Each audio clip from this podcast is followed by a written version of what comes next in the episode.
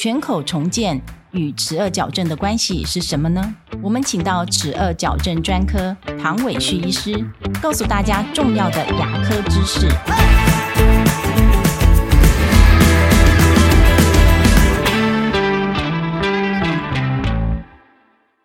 唐医师，请问全口牙齿重建是什么？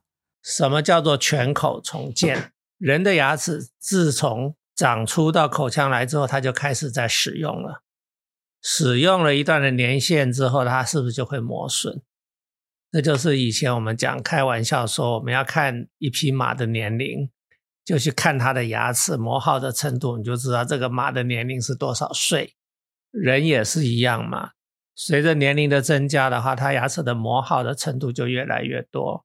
那这个磨耗的程度当然是跟他吃东西的习惯，OK，或者说是他有没有磨牙的习惯，晚上会不会磨牙有相关的。所以有些人可能是磨的比较严重，有些人可能是磨的比较没有那么的严重。可是到了一定的程度之后，当然你会发现有些病人他的牙齿的磨耗是蛮严重的，严重到什么程度？我们会有遇到病人珐琅质都已经磨掉了。然后病人甚至刷牙的时候都会酸酸的，所以呢，这个时候我们就必须要把它全口要把它重建到它当初牙齿刚长出来的时候它的形态。那因为这种情况通常都是因为你既然是磨好，一定是全口都磨好嘛，不管是前牙是后牙，再加上有些病人他可能因为过去牙齿照顾的不是很好。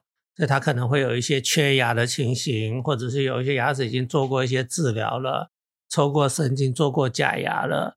所以到了一个程度之后的话，它其实真需要是好好的全口把它重新恢复到差不多在青春期的这个阶段，它牙齿全部都萌发好，全部的成人牙长出来的时候，他的口腔的这个状况。全口牙齿重建有这么厉害，可以恢复到青春期的牙齿是吗？我们不能讲百分之百，可是我们必须要以病人他自己本身的条件为准嘛。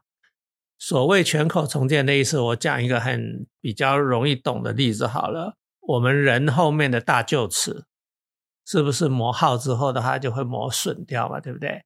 假设说是我们磨损掉一个毫米好了，那它少掉的这个东西，我们把它重建回来，我们就要把它重新再覆盖一个东西，我们通常是叫做。镶嵌体之类的，现在的很多都是所谓的三 D 齿雕，我们必须要扫描之后呢，把它这个牙齿我们在电脑上面设计，把它复形到它原来牙齿该有的形态。那这个时候我们就必须要先用矫正的方法，把它的这个空间给挪出来。挪出来之后呢，我们把后面的牙齿先把它这个部分把它先重建回去。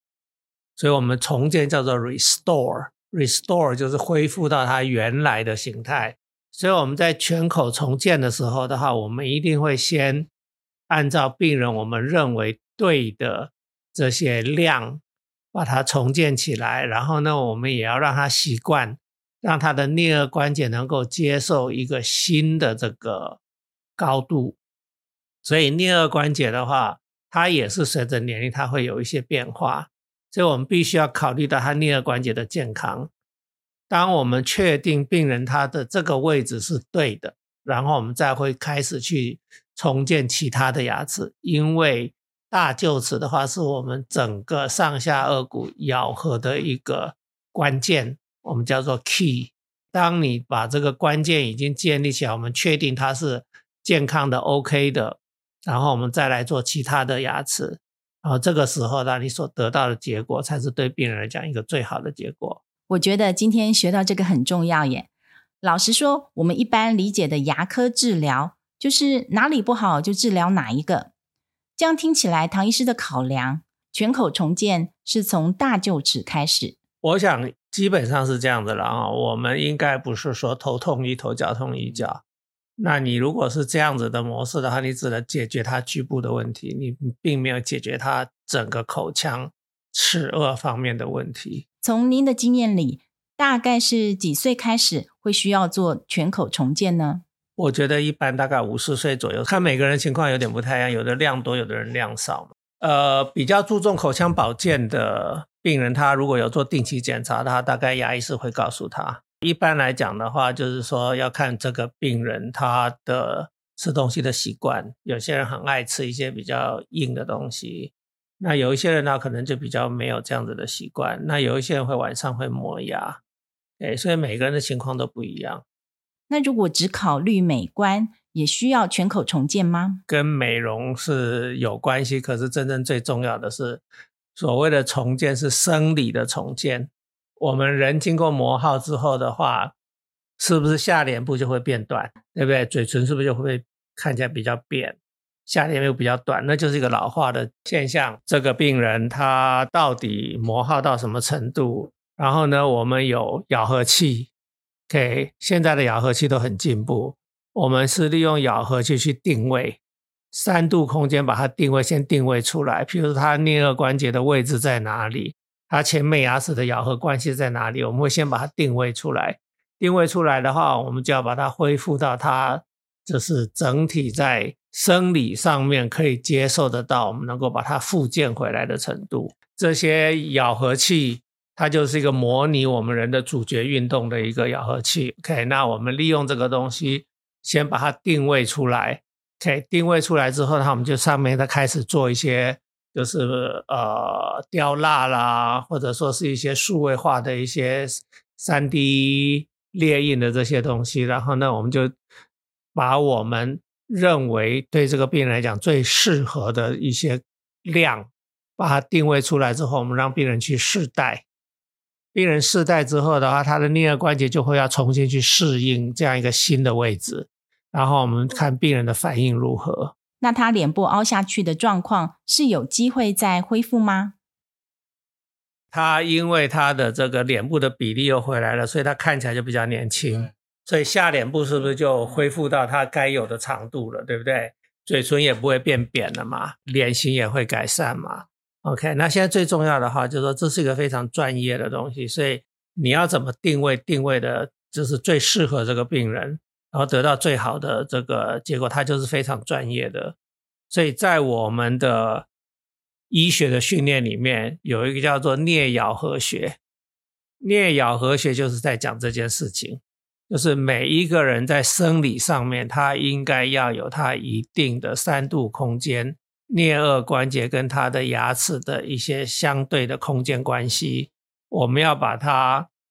重建到这个病人在生理上面最适合他的一个情况，所以这里面需要专业的训练之外的话，也要许多临床的这个经验。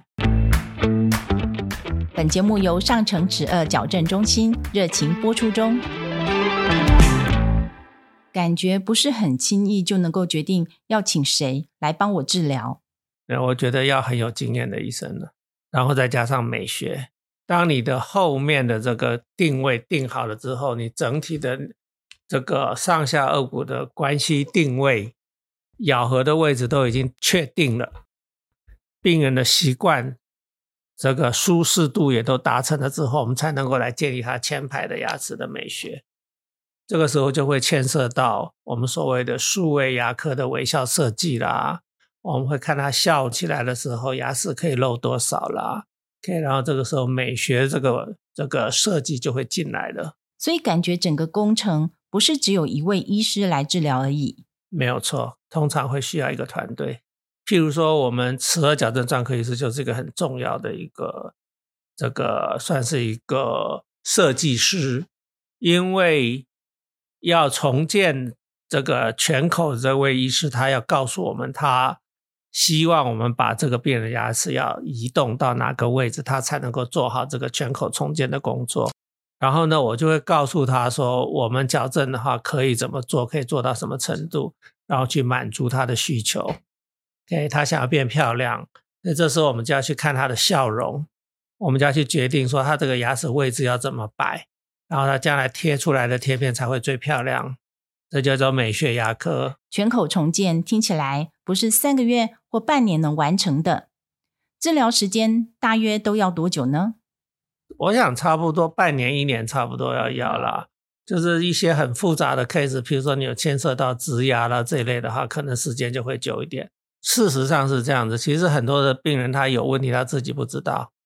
可是当他来找我们的时候，我们 X 光片一拍出来之后，发现说，哎，问题还蛮多的，一个观念的问题啦。我觉得我们国人对于口腔保健的重视的程度的话，基本上是有一点点不够。那原因是因为我们的口腔卫教做的不够好，所以很多一般的国人对口腔保健的观念跟做法其实还不够。虽然现在因为鉴宝的关系，所以大家比较有这个意识。那还注重的程度有越来越好，但是我想其实我们还有很多需要努力的空间。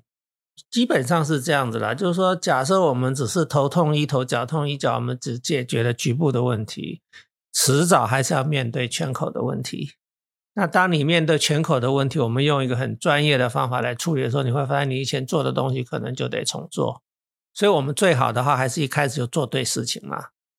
不要忘了一件事情哈，高品质的医疗一定是昂贵的，因为现在材料很进步。其实好的材料它一定很贵啊，那你要用好的材料的话，相对而言成本就一定很高嘛。所以我想这个是没有办法妥协的事情。很重要的一点就是说，我们做很多的事情的话，一开始你要找对医生，找到好的医生，然后这个医生他要有一个观念，就是说我们要从 Total treatment 整体的观念来看这个病人，而不是只有解决病人局部的问题。病人立刻紧急的问题，我们可以帮他解决。可是病人，然后今天他如果真的要做对事情的话，他就应该要去找一个医师，他是有全口重建的观念，然后把病人的问题能够一次处理好。因为现在的人，坦白说都越活越长。OK，而且现在的人都越来越注重口腔的保健，因为他知道说主角功能对他的身体的健康非常的重要。现在大家也有观念说，你主角功能好，你才会老化的比较慢。OK，对你的中枢神经的刺激才是好的。然后呢，我们主角的功能里面有很多，譬如说唾液腺里面有很多的酵素，这些酵素对我们的身体都是好的。所以主角功能好不好，其实是是很重要，我们人身体健康里面一个很重要的一个部分。那我想，因为大家医学越来越进步，我们这个大家生活的程度也都越来越高，所以呢，大家对这些事情注重的时候，他们就会去多注意这一方面的资讯。那然后呢，他们可能就会做一些功课，啊他就会开始去问一些问题，就像我们现在在讨论的这些事情。那我觉得病人他如果观念跟态度对的话，他找到好的医生，我想对他们来讲应该是一件好的事情。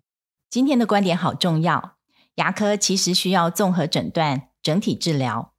听完这集的感觉，真的要好好照顾自己的牙齿，定期回诊检查。谢谢唐医师的分享。如果你喜欢我们的节目，欢迎到各大 Podcast 的平台给我们好评。十二矫正大师讲堂。